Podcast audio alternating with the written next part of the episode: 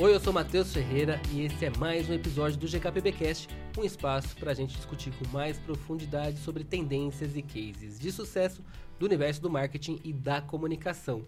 Hoje a gente está aqui num espaço totalmente novo, daqui a pouco vocês vão entender por quê. Estou aqui com ele, Victor Alexandre, que está sempre comigo, e temos aqui hoje o Luiz e o Caio, que são aqui do estúdio Doom, mas daqui a pouquinho a gente vai explicar melhor esse episódio para vocês. Antes, o Victor vai lembrar vocês das nossas redes sociais. É isso aí, pessoal. O ambiente é novo, mas a rede social continua a mesma. GKPBcast, você nos encontra em todos os lugares aí que você pesquisar. Se você não encontrar, onde você achou, você vai lá e fala, ó, oh, não encontrei vocês aqui no Pinterest. Manda um Ai... direct pro Victor. aí eu vou lá, Instagram. eu vou criar e a gente se encontra, não tem problema nenhum.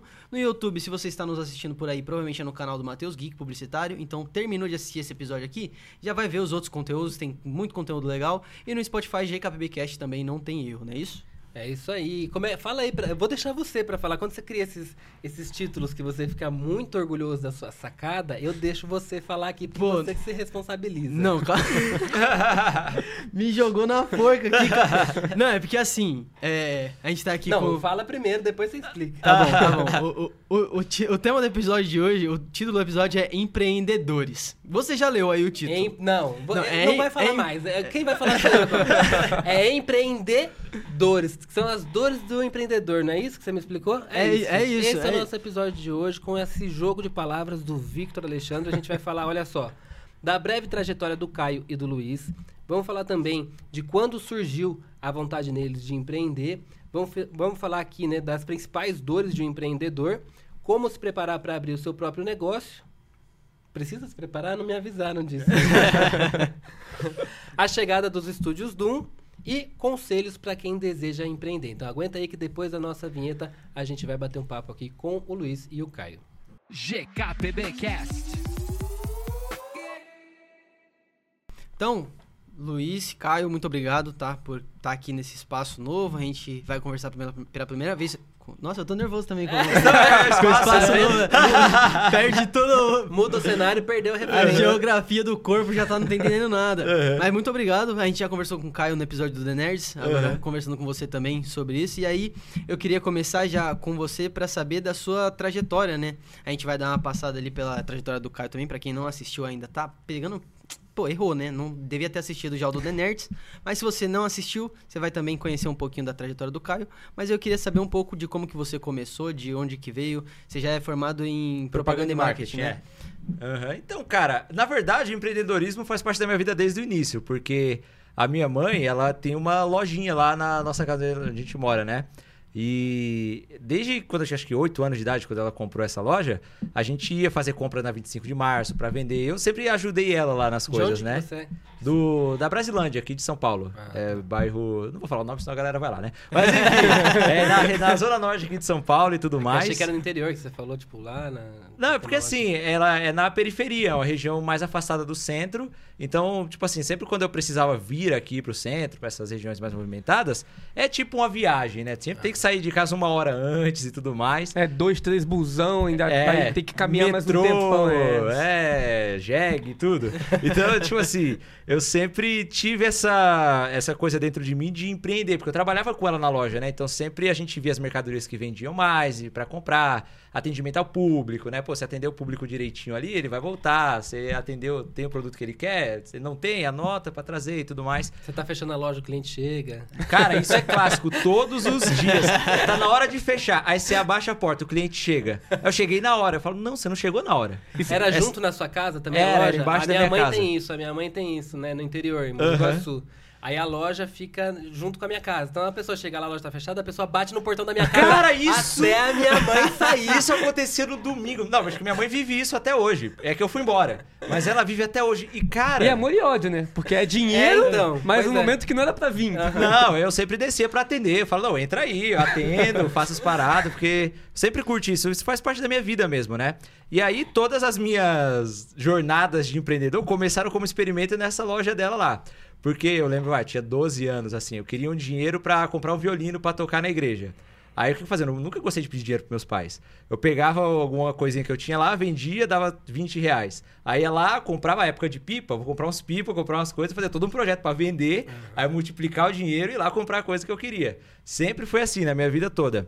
E aí eu tava estudando na escola e tudo mais. Aí quando eu tinha lá meus 16, 17 anos, eu comecei a me interessar por isso de trabalhar com internet. Acompanhar os youtubers, né? Inclusive, eu assistia o Whindersson Nunes, eu vi o especial de 100 mil inscritos dele. Ah, que eu assistia e acompanhava simultâneo. Você tava lá, né? que ele fazia o. No especial de 100 mil inscritos dele, teve o Briggs. Você lembra disso ou não? Sim. Então, sim. teve isso aí. Então, eu acompanhava, eu via que, pô, eu, eu acompanhei toda a trajetória dele realmente mudar a vida dele através da internet, né? Eu comecei a me interessar por isso.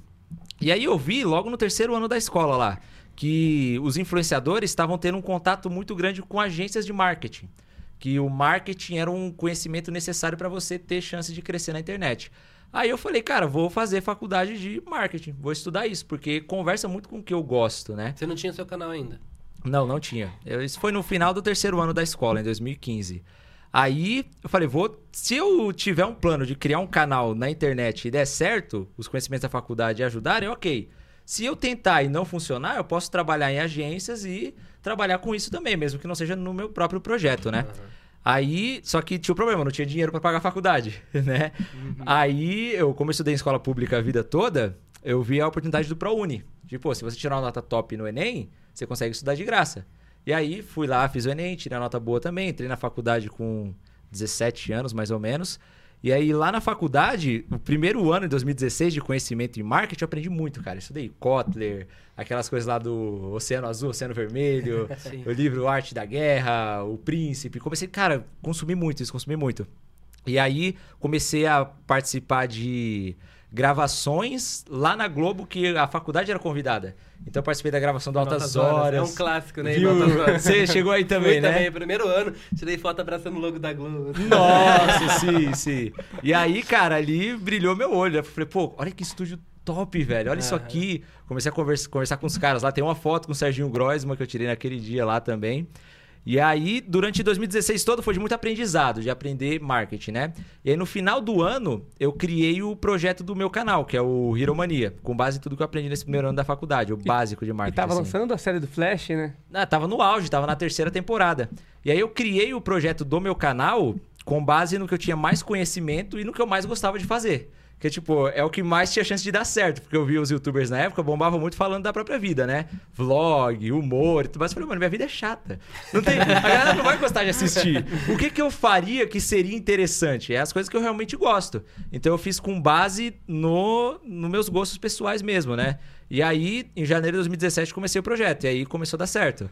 2017 inteiro foi. Eu comecei o canal também na gambiarra, pegando a câmerazinha mais barata que tinha, fazendo softbox de papelão, pegando lâmpada clássico, clássico. e pintando com tinta para ficar colorida. Não é igual esses LED top que vocês estão vendo. Não era assim, não. Era no, no, no amor mesmo, né? E aí começou a dar muito certo. 2018, o canal cresceu muito em 2017, foi o primeiro ano dele. Aí em 2018, eu fui convidado para trabalhar na Warner também, como apresentador lá. Porque eu falava das séries da DC, como o Caio falou, Flash, Arrow, Supergirl e tudo é, mais. O carro-chefe era o Flash, né? Que estourava e. Estourava muito. E ninguém fazia vídeo, o Luiz ah, viu. Aquela série da CW lá. Que é, que Luiz... acabou esse ano. Acabou finalmente? Acabou. Eu parei de assistir quando eles rebutavam tudo no final da série, eu ficava putaço. a segunda temporada eu já parei. Falei, ah, não, vai ficar mudando toda hora, toda hora de novo. Aí foi o primeiro Sacanagem. reboot. Só que a série já começa num reboot. Ela começa, né? É um Aí re... eu falei, então, foi por isso. Falei, nunca vai ter fim isso, cara. Nunca vai ter. Vai ter 20 séries que vai rebootar toda vez. É não vou assistir mais, não. É, mas, cara, eu curtia demais. Aí eu criei o canal todo com base nisso. Aí comecei a trabalhar simultâneo no meu canal, trabalhar também na Warner como apresentador. E eu tinha uma outra empresa que eu criei na loja da minha mãe, porque a minha mãe vendia produtos só lá, né? E aí eu vi que tinha uma demanda grande de serviço lá. A pessoa queria fazer impressão, queria criar design, é, convite. Na faculdade também, as pessoas pediam muito para fazer impressão, né? Uhum. Então eu, a faculdade era lucrativa para mim. Porque eu estudava de graça e ainda vendia impressão dos trabalhos pra galera da minha sala.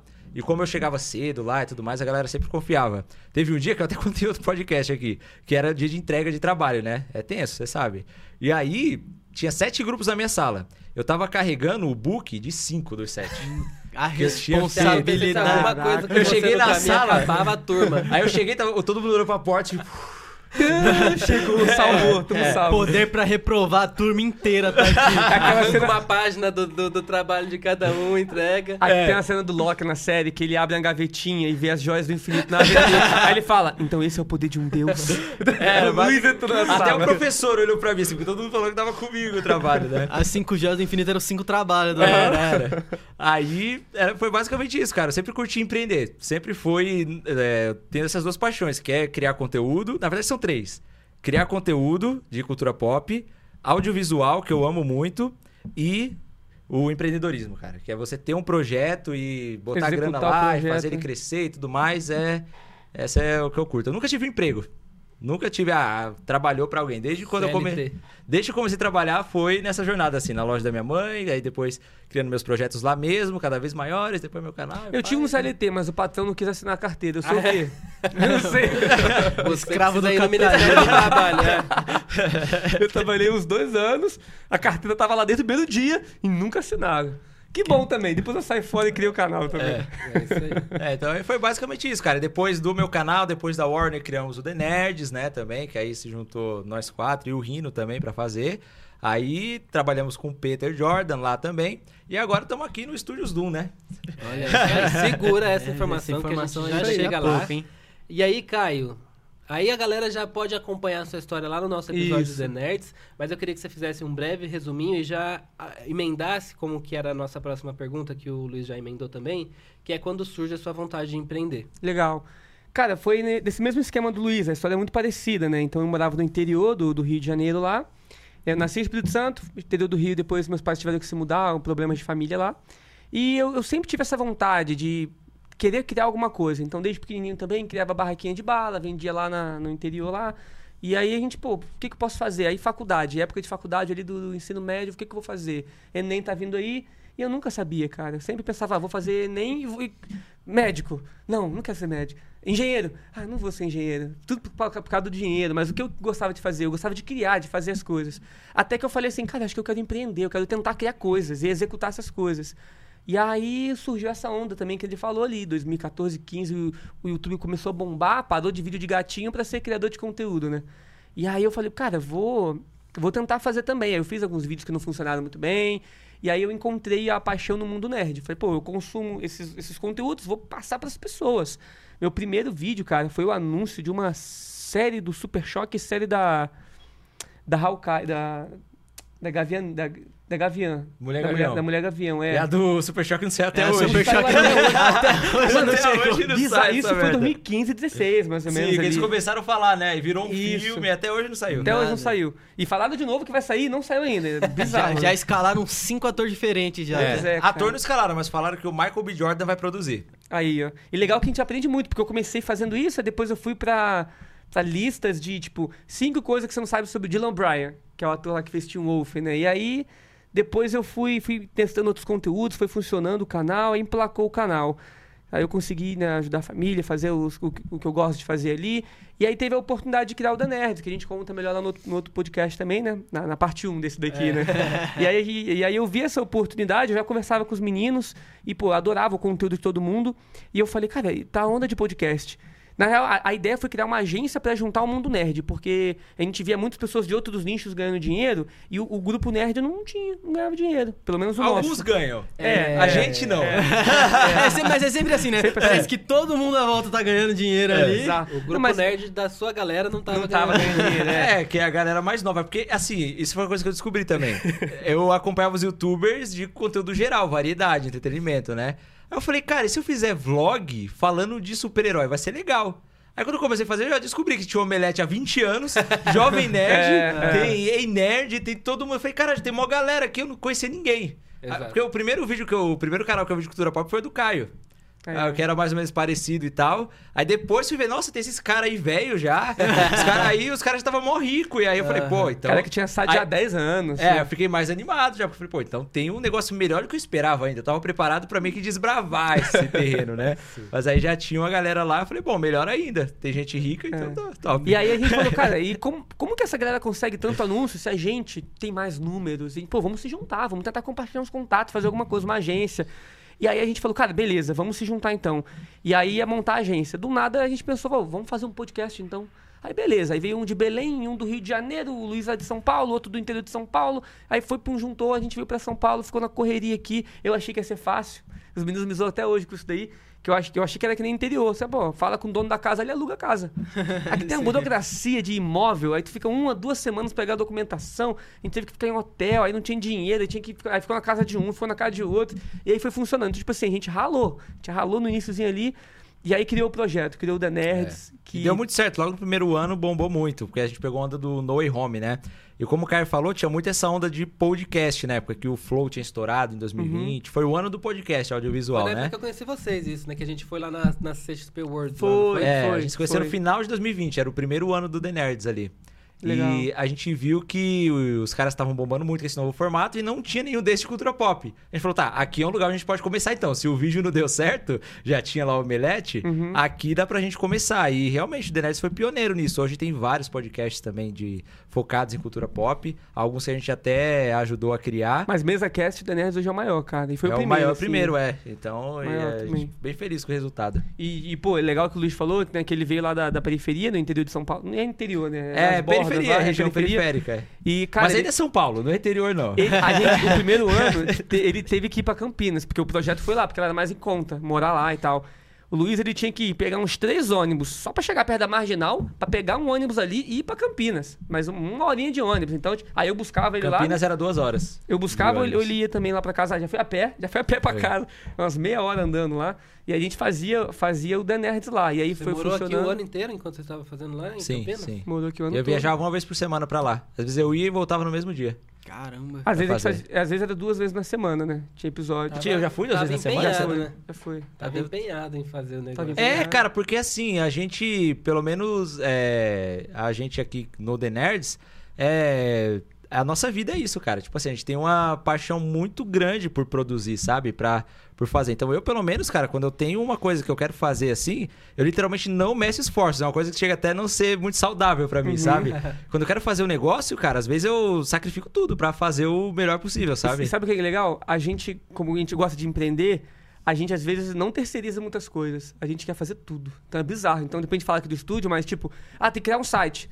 Ah, tem que pagar alguém? Calma aí, deixa eu ver se eu não sei criar. Aí, pum, criei. Pô, aí, aí, aí, tipo, cara, tem que criar um, fazer um projeto. Pô, Luiz, tu fez a faculdade, desenrola um projeto aí. A Luiz vai lá, faz um projeto. Mas isso é a parte fácil. O, que- o- o mais, o mais bizarro, cara, que eu fiz mesmo. É porque em 2020 eu, eu fazia no meu quarto, na casa dos meus pais, né? Aí eu falei, vou construir uma casa lá em cima pra fazer o estúdiozinho do canal e tal. E aí o cara foi. Só o cara que carregava o material lá pra cima cobrava 100 reais pra carregar. Aí eu olhei aquela 2 metros de areia, pedra, cimento. Falei, ah, eu não vou pagar esse cara, eu vou carregar. Tô precisando de uma academia mesmo. É, aí carreguei os materiais de construção, tudo, cara, pra fazer. Era, é nesse nível, tipo É, assim. é uma aí paixão de gravava de, criar as coisas, né? madrugada e tal. E realmente chega num ponto que às vezes nem é tão saudável. Então, mas faz as paradas E funcionar. aí, né? o DNRs deu certo, ele vem funcionando, não é tudo que a gente queria ainda, tipo, de projeto é, mas aí falta a, a vi- viabilização para esse projeto continuar, ainda falta, falta, fal- faltam marcas, né? O projeto tem que crescer mais o nome dele ao longo dos anos, isso a gente entende que, que é uma estrada. Tem que esperar um pouco ainda, porque essa galera que já tá hoje muito grande, eles pô, conquistaram anos e anos aí de espaço. Então a gente tá caminhando. O DNRs tem dois anos e meio? Três anos já. Três, Três? anos e meio. Três anos? Não, não é possível. 2021. Não é possível, não é possível, é ah, não, não, é, dois e, é quase três. Em É janeiro do ano que vem faz três, é. É, dois e meio. Então, É. Tá, o o pod- podcast está caminhando. E aí, a gente fez uma parceria. A gente começou o podcast, ficou um ano, podcast um ano e pouquinho. E aí teve a parceria com o Peter, né? Sim, gente, o Peter, é. a gente mandou uma mensagem pra ele, e aí, aí ligamos lá pra ele. Tava precisando de alguém pra melhor- ajudar a melhorar a qualidade do projeto, porque não tava dando dinheiro, a gente não tinha nem como comprar o equipamento e tal. E aí a gente falou, cara, vamos, vamos trocar uma ideia com o Peter pra ver se ele não ajuda. Aí o Peter tava criando um projeto aqui em São Paulo, uma, uma casa com vários canais. E aí ele falou, ó, vai lá, usa lá, cara. E, brotherzão, não cobrou nada, daí a gente falou, usa lá. E aí a gente usou lá por um bom tempo, ajudou muito a alavancar o projeto, ele deu umas dicas também. Então, assim, o Peter ajudou muito a gente pro The Nerd chegar onde ele tá hoje. E aí chegou um momento que o Peter ele precisa usar lá a sala, né? Porque não tem como ficar usando de graça à toa. Ele e tá aí, com alguns outros projetos rodando lá também. é, ah, são várias salas, mas ele tem vários projetos, né? O Peter é gigante. E aí a gente começou a pagar, ficou um tempo pagando, né? Porque não dava pra usar de graça mais. A gente ficou um tempo pagando e chegou um momento que a gente falou: ah, Luiz, vamos montar o nosso? É, a gente, eu montei o projeto da empresa, né, que é a gente tá fazendo aqui, porque a gente fez uma analisada no mercado e viu que aqui em São Paulo tá uma demanda muito grande para estúdios de podcast, né? Inclusive, vocês sabem disso, vocês buscam estúdios para alugar e tudo mais. E a gente foi buscar também alguns para alugar e não tinha a qualidade que a gente queria para produzir um podcast, Porque né? a gente queria produzir o nosso, o Nerd, do jeito que a gente queria mesmo. É. E não tinha nenhum que ia dar uma identidade, a qualidade que a gente né, queria ter ali e manter. Não eram microfones tão bons, não eram câmeras tão boas, estrutura de iluminação e tudo mais. Ah, Porque a gente, como trabalhou esses anos fazendo nossa, a gente sabe o que precisa para fazer um bom podcast, né? Que é o que os maiores usam, Flow, Podpah e tudo mais. Aí a gente falou, cara, esses estúdios estão cobrando caríssimo. Tem equipamentos ruins, né? Pelo que a gente vê. Ou mediano, não ruim, mas É, mediano. alguns medianos e alguns ruins. Alguns são ruins. E tava, e tava É ruim sim, caramba. É ruim, eu tô são. falando que é ruim, é ruim, pô. É E, ó, ruim. e tinha uns, cara, que estavam cobrando assim muito caro. A Pô, gente viu é. isso. Quantas, É. quantas empresas de Eu podcast falei você falou? com 20 estúdios. A 20 gente falou com estúdios. 20 estúdios quando a gente Sinistro, foi começar né? o nosso. E a gente viu todos os preços possíveis e imagináveis. Eu não É. vou botar preço no tampo da pessoa, Sim, mas pra sim. mim era muito caro. E aí eu falei, pô, eu não vou conseguir pagar isso com o da Nerds hoje. E a gente falou, pô, vamos tentar montar com a expertise que a gente tem um, a gente tem o, vamos fazer um investimento aqui do jeito que a gente quer pro The Nerds. E aí a gente falou, pô, não precisa ser- só pro The Nerds. Nossos amigos são criadores de conteúdo. A gente conhece um monte de criador de conteúdo que às vezes quer gravar um vídeo, quer gravar um podcast, uma videoaula, fazer uma live. Então, falou, pô, vamos montar um projeto. E aí, isso que é legal, porque eu sou, eu sou muito acelerado. Eu gosto de pegar e fazer a coisa na hora, rapidão. Tipo, não, vamos fazer, vamos fazer. E o Luiz, ele já tem um perfil que é o mais calmo. Ele fala assim, não, calma, vamos planejar. Aí ele monta tudo bonitinho. Porque lembra de Campinas que ele falou.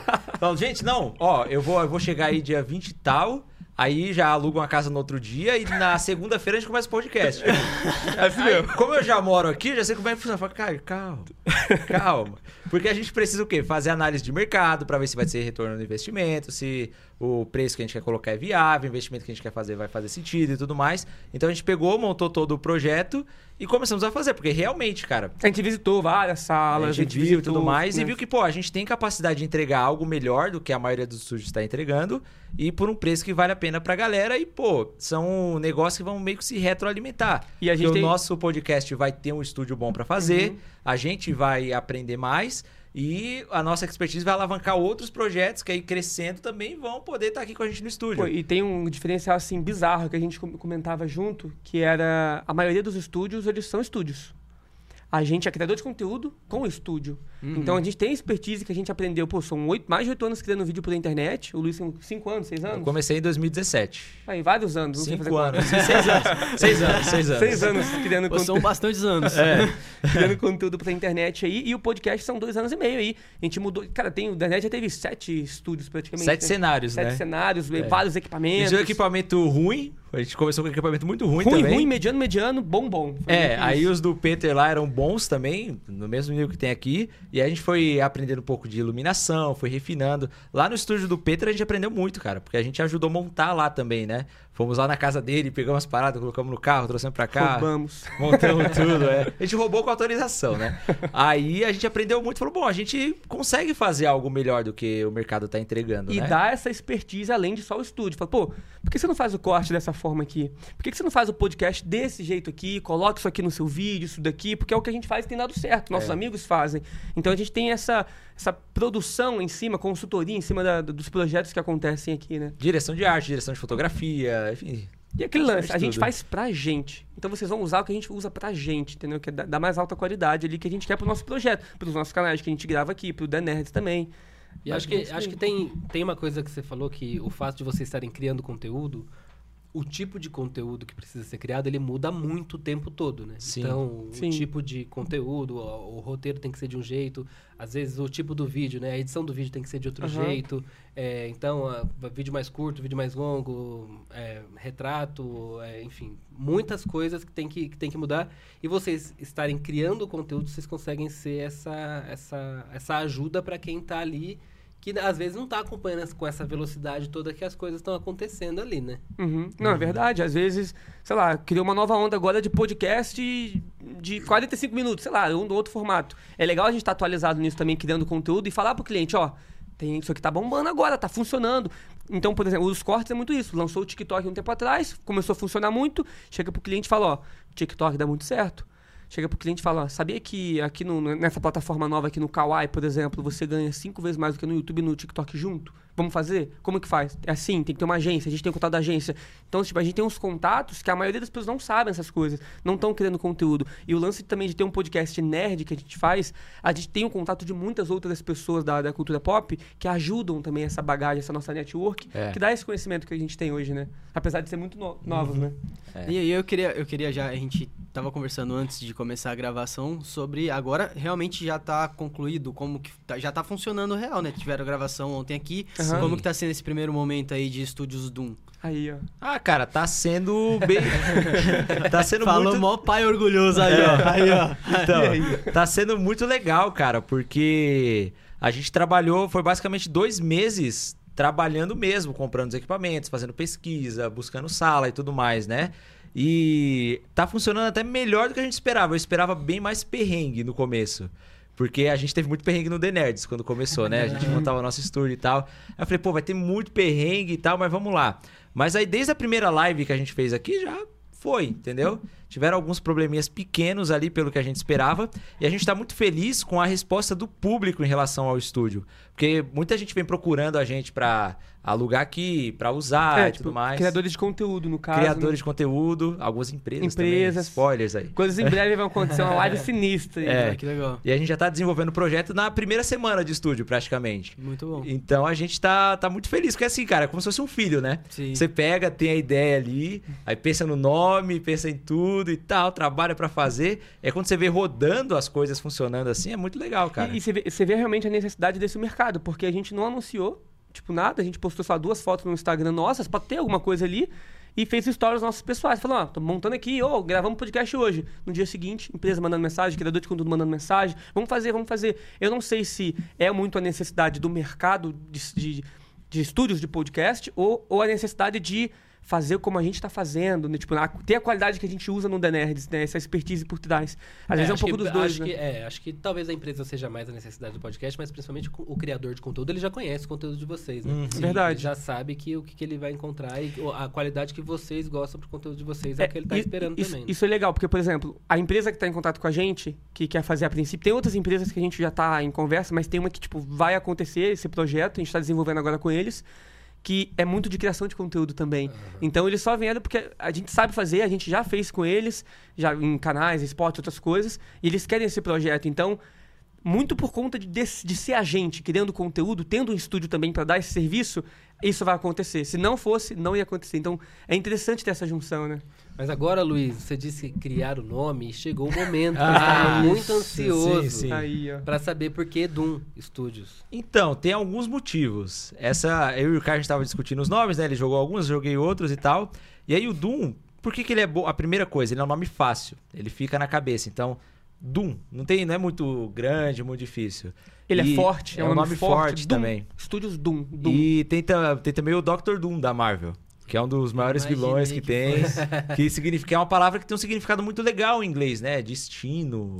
E- Ele, ele é o Dr. Doom, que é o Senhor Destino, que ele é O chamado. Dr. né? Destino, o Senhor Destino da É, DC. Doutor Destino. E ele é o vilão. É, ele é o vilão do Quarteto Fantástico, né? Da Marvel, É. né? E teve já o filme lá, aquele Quarteto Fantástico 2004, 2005, 2005, 2005. é. Ele participou do Surfista Prateado lá. Então, é, tem esse lance que ele falou de destino, né? Pô, tu quer.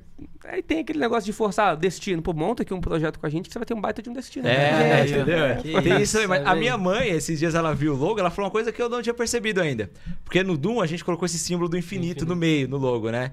Que é uma ideia que eu achei legal também pra trazer essa força, porque o que as pessoas buscam realmente é algo infinito, que não acabe, né? E aí ela falou, ó, tem o D de DC, o infinito e o M de Marvel. Então, Caramba! Ela Marvel foi é muito então é além. DC e Marvel infinito. Tá vendo? Aí eu falei, é Acabou a treta, Marvel de si. É os É, dois é infinitos. DC e. Marvel infinito. Tá lá. vendo? Pra que quem foi a, que é a base dos nossos canais, né? Quadrinhos, o que criou tudo isso aqui, o do The Nerds também, Marvel de si. Então, pô, bem legal. É. Você, vai, você vê que você vai, você vai criando as coisas e tudo funciona, né? Vai tudo funcionando. Bem A legal. publicidade tá no sangue, né? Aham, Os tá, caras já isso vem formado da, da, Da- da o brasileiro já, nasce formado em publicidade. Tá vendo? E, tipo, e o e estúdios, né? Ele. e o, o certo seria estúdios, com E. Só que como o Doom é em inglês, né? Botar o Doom em inglês, e o Studios em português. Vamos botar tudo em inglês, deixa Doom Studios. Porque tem a Marvel Studios, tem a DC Studios agora também, então. E a. Doom Studios E que a- logo vai estar lá em Los Angeles. Com Oh. certeza, com certeza. Entrevistando todo mundo, né? Lá, É. produzindo tudo lá, isso é show. Muito legal. E aí eu queria entender também de vocês, você falou que passaram poucos perrengues, mas eu queria entender quais são as piores dores, assim, as principais dores para um empreendedor, né? Qual, que, qual parte que vocês tiveram mais dificuldade, assim, até agora? Cara, dinheiro.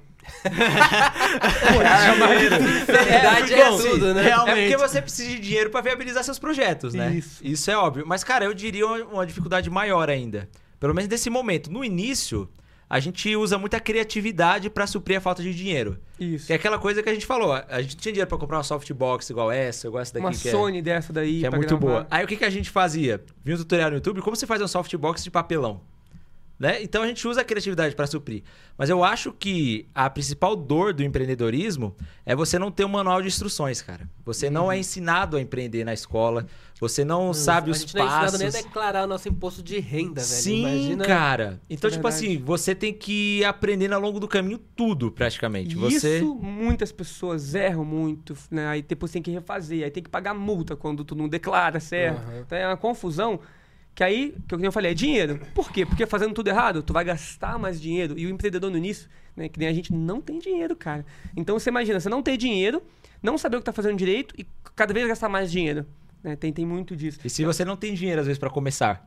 Aí, se você tem um erro ali muito grande, por exemplo, você vai abrir uma barraquinha de cachorro-quente. Aí você não sabe calcular a demanda que tem de público lá. Se vai trazer um Hum, investimento você pode certo. queimar a sua marca. Você tá no ponto certo? Você Aham. pode pegar e investir uma grana ali e não vender, porque você tá no ponto errado, ou então fez a marca errado. Várias variáveis ali que se você não souber calcular, seu negócio tem tudo pra dar errado. Tanto o, é que. o Luiz mencionou uma coisa junto com isso daí, mencionou esses dias, falou assim, cara, não vamos fazer tráfego pago, nada agora não, porque já tá vindo muita gente. Você imagina se a gente faz uma baita divulgação, vem aqui, sei lá, mil pessoas pra alugar o estúdio, porque todo mundo, vamos supor que todo mundo queira, e a gente não consegue dar conta de todo mundo, a gente vai se queimar muito A gente não tem a capacidade, cara, é. Ó, inclusive, eu vou mostrar de novo, Lucas, meu TCC, que eu fiz na faculdade. Vou pegar aqui pra vocês verem. Tá aí? Tá ali, ó. Eu trouxe pra cá pra relembrar algumas coisinhas, né? Esse aqui foi o meu trabalho de conclusão de curso lá da faculdade, né? Tá vendo? Que era um projeto de empreendedorismo lá. A Katsuki era o nome do Era o grupo, a Katsuki, é. Pô, tu uns- fez o Nico, Já é tu nerd fez Prex essência. também. Hã? Tu fez Prex também, dá? Fiz o Prex aí, eu ó. Tenho, eu, eu tenho, também fiz. É. Então, Gigante. Eu não fiz faculdade, nem sei o que que é isso. Então, exatamente. Esse é um ponto interessante. Porque aí a gente aprende tudo isso, cara. A calcular. Olha na folha de rosto pra você ver a dedicatória. Eu pedi até. Da, você aí, você vê como a nerdice tá no trabalho também. Cadê? Ah, é essa daí mesmo. Não, não é essa aí não. Passa mais uma. Mais um. Mais uma. Aí. Lê aí. É, deixa eu ler aqui no, no microfone. Tá lá, esse daí tá encadernado lá na, na faculdade também, na A prateleira. vida não é sobre quão duro você é capaz de bater, mas sobre quanto você é capaz de apanhar e continuar na luta. Ninguém baterá tão forte quanto a vida, porém não se trata do quão forte pode bater. Se trata do quão forte pode ser atingido e continuar seguindo em frente. Rock Balboa. Tá boa. É, Essa a- cena, eu te carreguei na palma da minha mão. essa cena é foda, né, cara? Caraca, todo mundo era geek no seu grupo? Sim. Ou você que dominava tudo? Era eu que dominava Eu um imagino pouco, que é. é. Eu- se eu, ó, se eu seguinte- sugerisse isso no meu grupo, não ia rolar. Quem vai do imprimir- Rock Balboa, ninguém deixaria. Ele falou, ele falou assim: quem vai imprimir o trabalho sou eu, então. É. Na verdade, não era esse o TCC, ele imprimiu o dele. Não, esse aí tá lá assim. Porque tinha poucas pessoas no grupo e tal, e poucas faziam também. Eu fiz basicamente tudo aí. Então, é, aí tem pesquisa de mercado, tem como você mensurar a capacidade e tudo mais. Então, graças a esse trabalho que eu produzi toda a bagagem na faculdade, tem algumas coisas técnicas que, pô, eu tive um certo manual de instruções também pra empreender, né? Sim. É isso que o cara falou, você capa- calcular a capacidade, você calcular o ROI, que vai ser o retorno do investimento da sua campanha. Esse trabalho é maluquice, cara. Cara, Esse trabalho isso- é muito completo. Eu É. também fico, tipo, às vezes eu paro pra pensar assim, eu falo, mano, eu fiz tudo, tá ligado? É muito Uhum. louco, é muito bom Não. mesmo. Aí tem a parte financeira, que tem ali a tabela que você pega, faz a lista de todos os itens que você vai precisar, o retorno, pesquisa de mercado, tem Media Kit que eu analisei aí, estudo de marketing, análise SWOT, análise todas essas paradas. Muito tem. bom. Então, é, a maioria do brasileiro não tem essa instrução de empreender, por isso que a maioria das empresas quebram no primeiro ano. Sim. Porque você precisa calcular isso, você precisa escolher um local onde vai ter público para para consumir seu produto, você tem que calcular a demanda do mercado, você tem que calcular a campanha. Pô, eu, vou, eu tenho capacidade para atender 100 pessoas. Eu preciso calcular uma campanha que, sei lá, atinja 10 mil para fazer um funil para converter 100 que eu posso atender. Não pode converter mil, senão lascou, é. vai se queimar muito, é perigoso. Então são muitas variáveis, cara. São muitas variáveis, entendeu? E se as pessoas tivessem mais instrução do. Não precisa ser tudo isso. Mas o básico de empreender, o Brasil poderia ser um país muito maior, cara. Sim. Né? Real, realzão. É, eu acho que a gente é, o sistema de ensino é, é complexo, né? Porque uhum. a gente aprende Bhaskara que nunca vai usar na vida. Exato. É, e, e aí você não aprende não... imposto de renda, você não aprende leis, legislação, você não sabe o que um presidente faz, o que o senador faz, o que o deputado faz. É muito complicado, né? E eu tava vendo aqui, não, agora eu vou mudar pro seu TCC rapidinho. Gameplay é uma locadora, né? Isso, é uma locadora era uma locadora de jogos, de jogos é. Eu fiz meu cinco sonho, anos meu atrás. Sonho era locadora, meu sonho, cara. Locadora com Porque lan house ideia? junto. É, tipo, era, é basicamente uma lan house. Uma locadora, tem uma lanchonete, você explicou sim, aqui, né? Sim, Tem uma, uma locadora com uma ah. lanchonete, a pessoa pode baixar o aplicativo e receber o jogo para terminar de jogar em casa e tal. Por que essa ideia da locadora? Porque na época eu fiz a pesquisa de mercado e eu vi que o mercado de games era o que mais estava faturando e que mais tinha previsão de é faturar. Até hoje ainda, né? Sim, é, as projeções desse trabalho se confirmaram tá cinco vendo? anos depois. Tá foi uma boa pesquisa. Foi, foi uma boa então, pesquisa. Ele, tava cres... ele faturava na época, acho que hoje fatura ainda, mais do que os mercados de cinema e música juntos. Sim, sim. Então eu falei, cara, eu preciso de um trabalho, de um projeto que seja lucrativo para os professores aprovarem, que tenha demanda, né? Sim. E aí eu precisava de um negócio inovador também, que não faziam na época. E aí eu tive essa ideia desse projeto aí. Tanto é que outras pessoas do grupo tiveram outras ideias também, mas a minha foi aprovada lá. E aí a gente mandou bala, fiz pesquisa, pesquisamos com concorrente, fizemos tudo e tal. Fizemos a maquete também. No seu teve a maquete do, no Prex ou não? Não, maquete a gente não fez. É porque a gente fez o produto. Ah, era um produto. É, a gente fez lá, era, era mais ou menos um uma caixa misteriosa que tem aí basicamente hoje está rendendo também, mas era basicamente uma loja onde você conseguia fazer caixas misteriosas personalizadas para você presentear outras pessoas. Que legal. Hum. Então a gente no, no nosso TCC. É isso aí, gente. Vamos ter um, um, uma coluna no podcast só para falar de TCC. Uhum. Tá vendo? Legal. e aí a gente fez o projeto lá para a banca, a gente fez uma diferente para cada professor da banca e tal. Muito legal. Da hora, da Muito hora. Mas aí eu queria aproveitar aqui e perguntar para vocês uma coisa. É óbvio que muita coisa sai do que a gente imagina quando a gente começa, né? Sim. Porque na, como é? na prática a teoria é outra, né? Isso. É, mas vocês acham que dá para se preparar para empreender? E acho que o Luiz vai responder melhor. mas assim, vocês, como, é, como, como, você, como você se prepara para fazer alguma coisa. Você já falou um pouquinho aqui, mais ou menos, que você é um pouco mais analítico e gosta de, é. de, de, de, planejar, né? Mais planejador até do que o próprio Caio, que gosta uhum. mais de botar a mão na massa logo para fazer. Mas é bom, porque quando você une os dois, porque às vezes o cara que planeja, ele planeja muito. Planeja muito e executa nada. tanto é que, várias pessoas Tanto é que assim. o meu caso foi tipo assim, eu queria ser criador de conteúdo.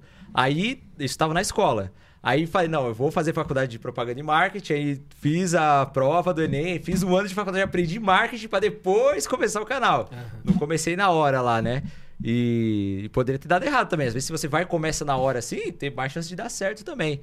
Então, quando você pega e une isso, você precisa ter o ímpeto de fazer também. Não é ficar lá só lendo, planejando, planejando e não pôr nada em prática, né?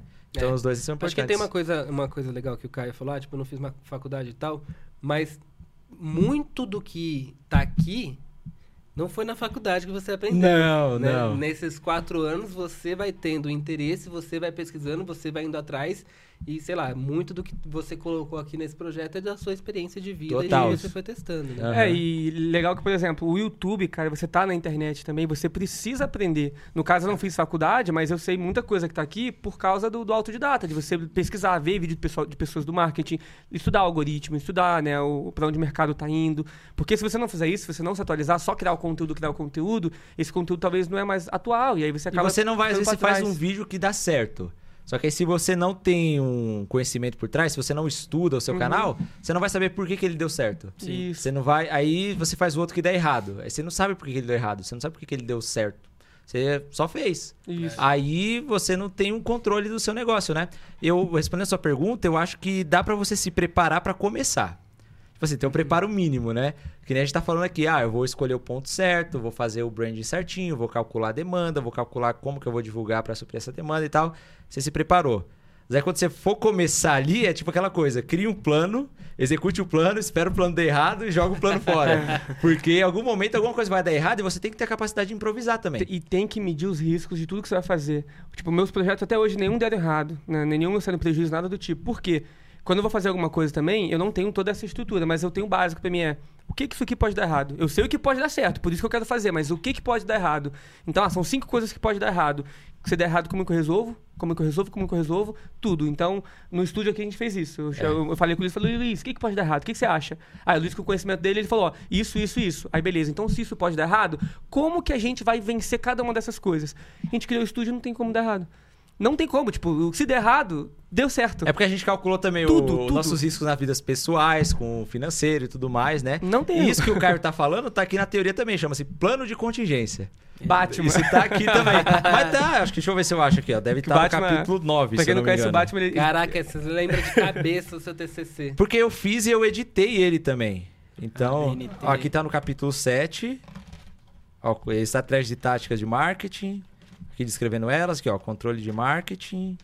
Se não me engano, é o 9.10. Quando você acha que o Batman ele tem um plano de contingência para que se a Liga da Justiça um dia se tornarem os vilões, o Batman tem que vencer cada um deles de alguma forma. E são deuses, Superman, Mulher Maravilha, como é que vence esses caras, né? esses povos aí? É verdade. Então, o, o ele tem um plano de contingência para vencer cada um. Aqui, e aí o Luiz tem um plano de contingência para vencer 9. cada 3. problema de empresas, né? Que aí você descreve os problemas, aí descreve quais as soluções para é, esses problemas, né? Então eu acho que esse desafio é bom. Tu tem que conseguir. Tu, vendo, é, muitas pessoas não conseguem ver os problemas das suas empresas. E isso também é uma questão muito de orgulho. Tipo, ah, vou montar uma coisa, não vai ter erro, não. Não, calma, Sim, calma. De achar é, que, que, você, é que você não erra, né? Isso. Quanto mais você acha que você não erra, mais você vai continuar errando e vai ser um otário que vai dar muito errado. É, é verdade, o ego, como, né? É. Isso. E, um bom... pode acontecer o pior, né? De que você tá errando e você ainda assim achar que você não tá errado Isso. e continuar e persistindo. Não, e se tiver um brother teu que sabe às vezes um pouco mais que você, ou que nem sabe tanto, mas ele teve aquela noção, ele te falar. Tem gente que é soberbo. Não, não, não. Tá querendo dar palpite aqui. E aí um bom empreendedor ele sabe absorver isso, cara. Ele sabe realmente ver. Calma, isso aqui é um bom conselho mesmo. Calma aí vamos analisar isso daqui. Realmente, eu posso errar ali. E se eu errar, o que, que eu vou fazer? Preciso de ajuda. Então, tem, tem que ter essa parceria, né? A gente é, é muito parceiro aqui em tudo. Então, tem que ver o que, que pode dar errado e ver as soluções para isso. Aqui não tem como dar errado. Na verdade tem, mas a gente sabe como resolver. É, caso é, dele. Sempre, sempre, tem como dar errado. Porque o Caio agora falou, você não pode pegar e falar que não tem como dar errado. Mas aqui nada pode dar errado. é impossível. Vai dar, não pode dar, mas é porque, não dá. É que assim, o errado não interferir na gente. Sim. Não interferir porque... É porque, tipo assim, a gente calculou, vamos supor que a gente conseguir nenhum cliente para alugar, que é o pior que pode acontecer.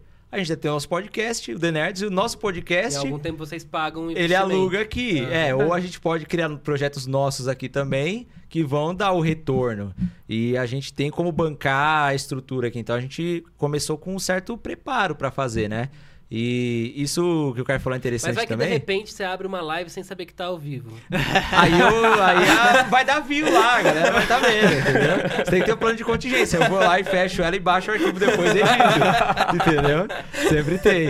Aí, eu, que, eu, queria aproveitar já que, que o Caio falou, já que um ótimo conselho é você estar tá justamente preparado para já entrar nessa, nessa sessão aqui de conselhos mesmo. Aqui. Vamos Legal. fazer o, o, o amigaço do empreendedor aqui, o amigo da vizinhança do empreendedor uns conselhos aí bom para quem quer começar e quem já tá empreendendo, talvez algo que não esteja ligado ainda. O que, que vocês Cara, teriam para dizer? eu vou dar um que eu pego para mim hoje. Hoje tem uma equipe que tem a equipe que a gente tá montando aqui pro estúdio, tem o Lucas, né, que é o Mirentão aí como que, tá, como que tá o Instagram agora? É o Aranha BR. O Aranha BR. E tem o Tutuba também, então a gente tá montando uma equipe aqui pro estúdio também.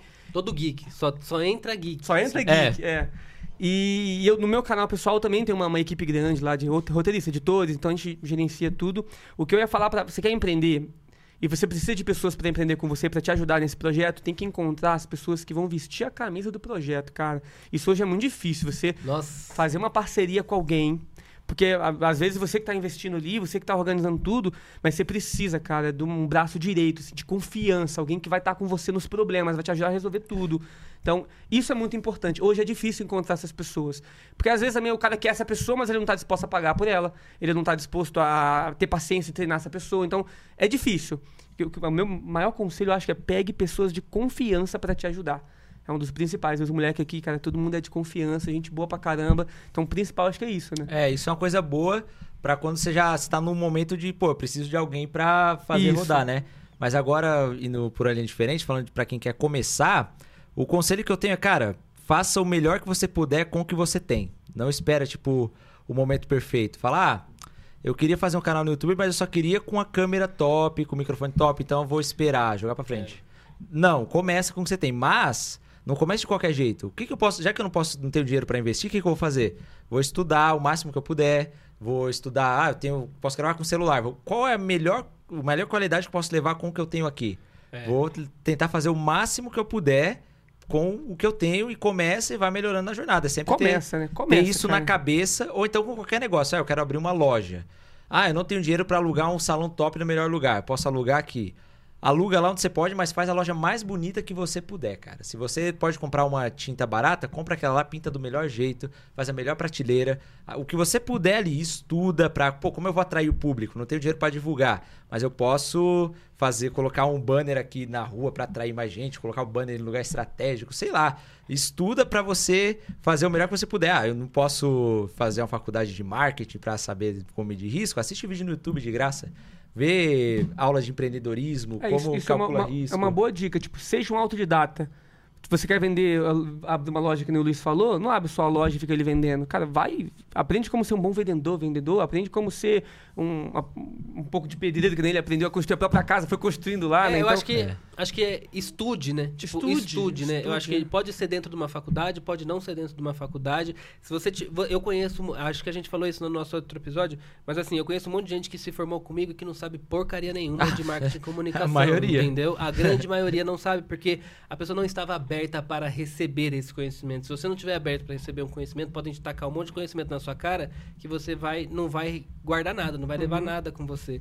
Então, quando você está disposto a aprender e está disposto a estudar, você pode fazer qualquer instituição de ensino. Uh, o pessoal, no começo do meu canal, me perguntava muito, ah, qual faculdade fazer? Eu falei assim, qual que você pode pagar agora? Agora, mas começa agora. Eu estava vendo recentemente, tem faculdade hoje que é 150 reais. Uhum. 150 reais a pessoa começa a fazer uma graduação.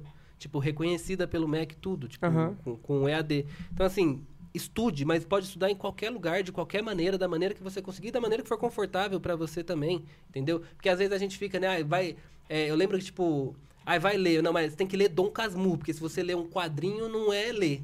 Uhum. É, é, outra coisa diferente, não faz o menor sentido. Faz. Só ler, começa a ler. É, então, o, o problema é que no final das contas as pessoas é, se apegam muito à forma e não ao conteúdo exatamente do que está acontecendo, né? Então, assim, estude, estude da forma que você acha legal de estudar e que vai ser produtivo para você, que você vai conseguir absorver, né? Muita é gente aí, se apega na faculdade ao diploma. Ela fala, ah, eu vou fazer a faculdade aqui para eu pegar o certificado e isso vai garantir minha vida. E aí, na faculdade lá só vai pro bar. Inclusive, na época que eu estudei, os quatro anos eu, eu tava muito focado no projeto do meu canal, né? Porque pra mim eu via muito como algo impossível, cara. Eu falei, mano, eu tenho que fazer isso aqui dar certo, velho. Porque se eu terminasse a faculdade nos quatro anos e não desse certo, eu ia roubar o um emprego. Porque eu não tinha mais né, o que fazer. Aí, eu, a minha vida era aquilo, cara. Eu não ia pra barzinho, não ia pra festa, fazer nada. Era só imerso em trabalhar naquilo lá. E aí, eu via em contrapartida o pessoal, não, a faculdade às vezes começava às 10 da manhã, o pessoal ia 7 horas pro bar beber, só queria saber da festa e tudo mais. E não tava nem aí para aprender aquilo, achava que, ah, eu vou fazer o mínimo possível aqui, vou pegar o certificado e minha vida tá feita. E não é assim. Tanto é que a gente vê que a maioria das pessoas que se formam em faculdades hoje em dia acabam não conseguindo trabalhar na profissão que elas se formaram, porque não se tornaram profissionais capacitados. Nem para empreendedorismo, nem para profissão, nem nada. Então. Ou acabam sendo profissionais péssimos, que a gente encontra muito aí no mercado Sim, também. Sim, os que conseguem, né? que muitas Cons... vezes é o indicado do indicado do indicado que consegue chegar lá, mas não tem conhecimento, preparo técnico, nada, né, uhum. né, para isso, que a gente também encontra aos montes aí. Mas acho que acho que ficar isso como é, estudar, estude, né, e, e, e, vá atrás de conhecimento a respeito daquilo que você quer fazer, é isso. Você né? pode fazer um negócio desse daqui, um, um, TCC gigantesco, ou você pode ter tudo na sua cabeça, uhum. tudo que você vai absorver. O importante é que no final das contas você tome decisões é, sem soberba, né, sem achar que você Ser nasceu. Humilde, Ninguém né? nasce sabendo porra nenhuma. É né? isso aí. É. Uhum. é, eu acho que eu, é, eu não, não empreendo, né? Não, não, não tive essa vontade assim tão grande. É, eu já tive alguns projetos à parte, assim e tal, mas eu acho que fica muito claro quando a gente. O, o Matheus é empreendedor também, eu sou amigo, amigo do Matheus há muito tempo. Então fica claro quando vê a história de cada um de vocês que A questão aqui é a resiliência Uhum. também, porque muitas vezes pode ser que você estude e você passe anos estudando alguma coisa específica, às vezes você faz uma faculdade, você é a pessoa mais dedicada possível na sua faculdade, você vai sair e aí você não consegue um emprego, um emprego mas é importante ser resiliente justamente para ter um plano de contingência, para você saber o que, que você vai fazer e continuar seguindo, né? Eu Isso acho que aí. isso é um ponto importante e a gente consegue ver em cada um de vocês aqui é, nessa mesa e eu espero ser tão resiliente quanto vocês também, porque fica muito claro que isso é importante, além do conhecimento, claro, né? É, é legal porque esse conhecimento você leva pra vida também. Às vezes, pô, eu preciso. Quanto dinheiro eu tenho, quanto eu posso gastar na minha vida? Onde eu vou morar? Eu tenho possibilidade de abrir um negócio sem prejudicar a minha vida? Quais são os cenários otimista, realista e pessimista da minha vida? Né? Onde eu vou investir o meu dinheiro? O que, que eu vou fazer e tal? Então, eu aprendi fazendo isso aqui não só pra criar negócio, mas pra vida também. Muita coisa. Perfeito. Então é importante. Bom, estamos chegando aqui no final já do nosso episódio, passou rápido o tempo, né? Mas eu queria que vocês falassem um pouquinho aqui, porque a gente tá aqui, tá no espaço de vocês, estamos usando a estrutura de vocês. Sintam-se em casa. Vocês também. Me caça sua casa. E o pessoal que está assistindo a gente, que está ouvindo a gente, está consumindo um produto já feito com o negócio de vocês, com os estúdios Doom, né? Ou Doom Studios, como vocês preferirem. É Doom Studios. É Doom né? Studios. Só que no Instagram tá Estúdios Doom, e agora? Aí, ó. Aí o site é Doom. Studios. É. É. um problema. Mas aqui, ó, Doom Studios, quando fica. É, é, Doom Studios. Doom Doom Studios. Studios. Estamos aqui já com um produto Doom Studios, né? Que, que o pessoal já pode atestar a qualidade de tudo que a gente está fazendo aqui. E se as pessoas quiserem entrar em contato com vocês para fazer, e vamos lembrar, né? Você pode ter um podcast sendo um produtor de conteúdo, você pode ter um podcast sendo uma empresa. Qualquer pessoa pode ter um, po- um podcast. Você aí tem um, é um psicólogo, você quer Psicólogo. agregar público, quer conteúdo, você pode criar um podcast, cortes no seu Instagram também. Às- é, às vezes nem só podcast, né? Você quer vir gravar aqui um curso, né? Uma mentoria, você quer fazer uma videoaula de alguma coisa também, ou live, você quer Onde fazer uma live. encontrá-los? Onde encontrá-los? Aí, a gente tem o nosso Instagram, né? Estúdios Doom, lá no... Do jeito que a gente mostrou na, na, na tela aqui, Estúdios Doom, arroba Estúdios Doom. Tem o nosso site, que é doomstudios.com.br. E no Instagram e no site tem lá o contato, né? Pra entrar em contato. Você pode chamar no direct também, tem o e-mail. E aí é contato arroba doomstudios.com.br também. E é isso aí.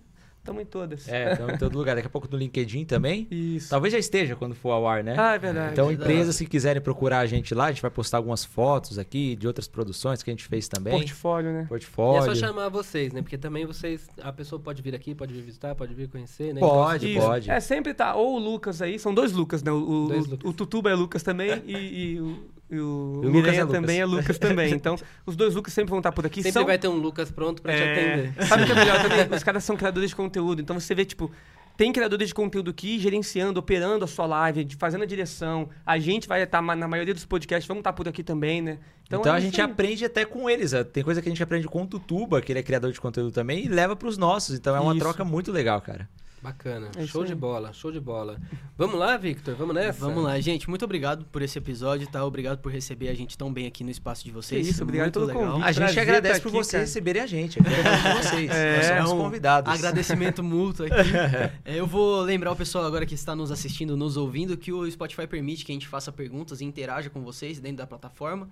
A gente sempre deixa uma perguntinha para vocês, mesmo que você não esteja no Spotify, você pode usar o espaço do YouTube para responder.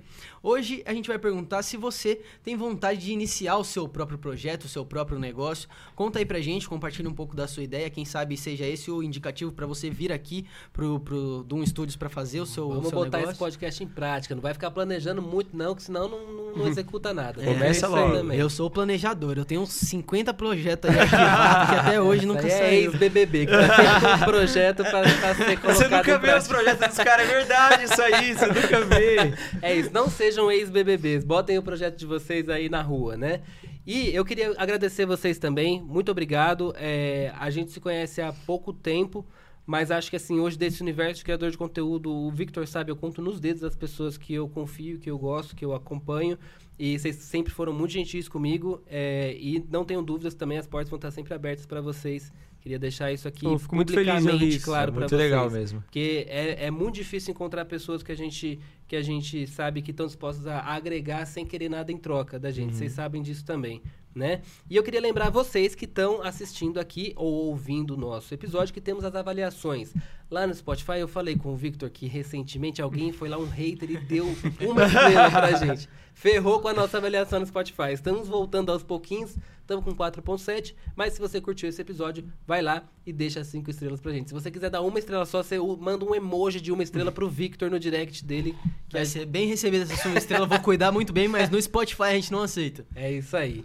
Ó, e queria também dizer que se você estiver assistindo a gente no YouTube, tem o joinha aí. Você pode colocar o joinha no vídeo, que também vai ajudar a gente pra caramba a ter o nosso vídeo recomendado.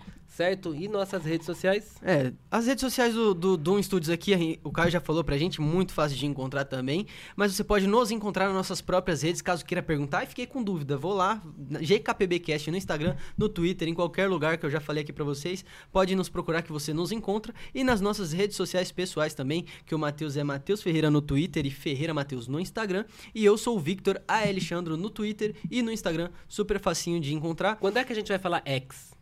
Nunca. Nunca, nunca. Vai falir Nem existe pra mim. O pessoal fala Twitter. Twitter. É a mistura dos dois. É o Twitter. É isso, procure a gente no Twitter. Procura lá no Twitter que você. Me recusa a falar X. Next, dá. É não- esquisitíssimo, Que péssima. Mas péssima não é escolha. freio, né? Você tá lá na aba do PC, um X lá. Nas... Nossa, horrível. Não né? aprendam marketing e comunicação com Elon Musk nunca. Essa é a dica É a do prova nosso de que ter episódio. só o dinheiro também não adianta vendo? muita coisa. É. né? Tem que ter um. Pô, pelo amor de Deus. Um X, cara. Não dá, não dá. Gente, muito obrigado por nos acompanhar até aqui. A gente se vê na próxima semana e tchau, tchau. Falou. Valeu. Valeu.